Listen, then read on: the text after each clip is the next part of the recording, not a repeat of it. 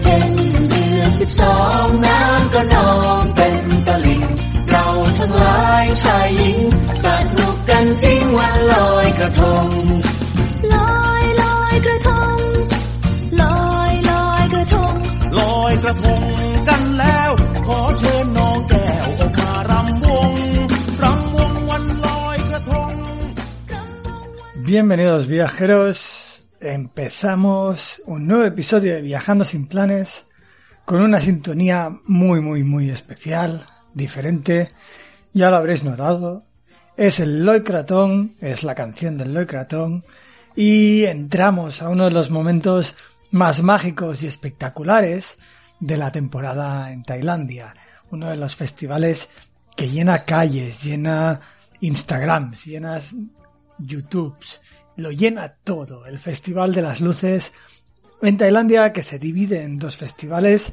el Loy Krathong y el Jipeng. Y bueno, de eso vamos a hablar precisamente hoy en el podcast de Viajando sin Planes junto a Paki de la otra Tailandia, que vivió y sabe muy bien de lo que habla cuando habla de este gran festival que acontece en la luna llena, a ver si lo digo bien, en la luna llena del doceavo mes del calendario lunar tailandés. Eso es aproximadamente en noviembre, de hecho, este año, 2021, en Chiang Mai. Esto acontece el 19 y el 20 de noviembre. Si no sabéis de lo que estoy hablando, quedaros aquí, poneros los cascos y ahora sí que sí, vamos a escuchar esta interesante conversación sobre el Jipeng y el Loy Krathong en Chiang Mai. Todo lo que necesitas saber. Yo soy Will Luna y esto es Viajando sin planes, el podcast con más contenido sobre vivir y viajar por Tailandia y en el que encontrarás un montón de información útil tanto para viajar al país de las sonrisas como para recorrer el sudeste asiático con una mochila al hombro o una bicicleta a tus pies. Ahora sí que sí, vamos allá. Bienvenidos viajeros, empezamos un nuevo episodio de Viajando sin planes yo soy Will Luna, el productor y creador de este podcast. Y en el día de hoy me acompaña Paki de la otra Tailandia. Hola Paki. Hola, hola Willy. Bueno, con Paki ya hablamos eh, sobre Tailandia, como ella bien ha dicho. Hablamos sobre relaciones de pareja y bueno, entramos muy en profundidad también a cómo ella llegó a Tailandia y acabó viviendo durante 12 años.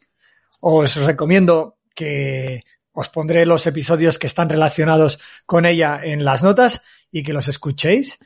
Pero, pero bueno, hoy nos atañe un tema mucho más específico, un tema, yo creo, bueno, eh, muy interesante en el sentido quizá eh, místico, espiritual que, que guarda, pero también que tiene un lado muy turístico, muy atractivo, que son los festivales del Yipeng y del Loy Krathong, ¿no? Eh, alguno dirá ahora mismo, bueno, habrá quien lo conozca, habrá quien ha dicho, bueno, muy bien, muy bonitas las palabras, no tengo ni idea. A eso vamos a ir un poco ahora, ¿no? Yo creo que quizá podrías empezar eh, tú, Paki, contando qué son estas dos celebraciones, el Jipeng en el Jipeng y el Loy Krathong en Tailandia, que son dos celebraciones separadas que pasan al mismo momento, que es, eh, bueno, Adelante, Paqui. Genial, pues te cuento. Vamos a contaros a todos.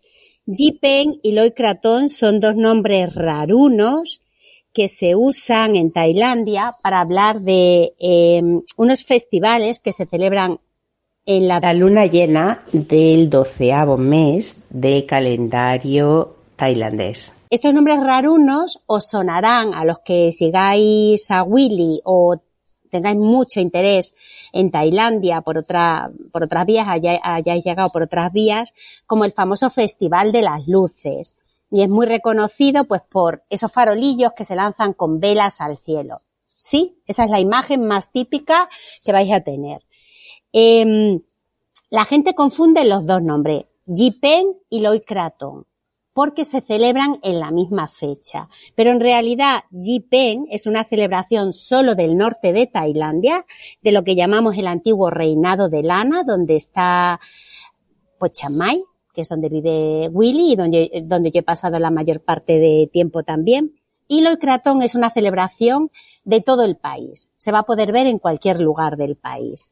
¿Qué se conmemora? Se, conmemora el final de la temporada de lluvias, que además tiene una entrada también, es decir, hay como un círculo que empieza y termina. Hay otro festival con un nombre raruno que se que tiene lugar al principio de la época de lluvias, que se llama Songkran y que suele ser en abril. También coincide con la luna llena. En este festival se conmemora que va a empezar la época de lluvias y con Jipen y Loicratón lo que celebramos es que termina la época de lluvias.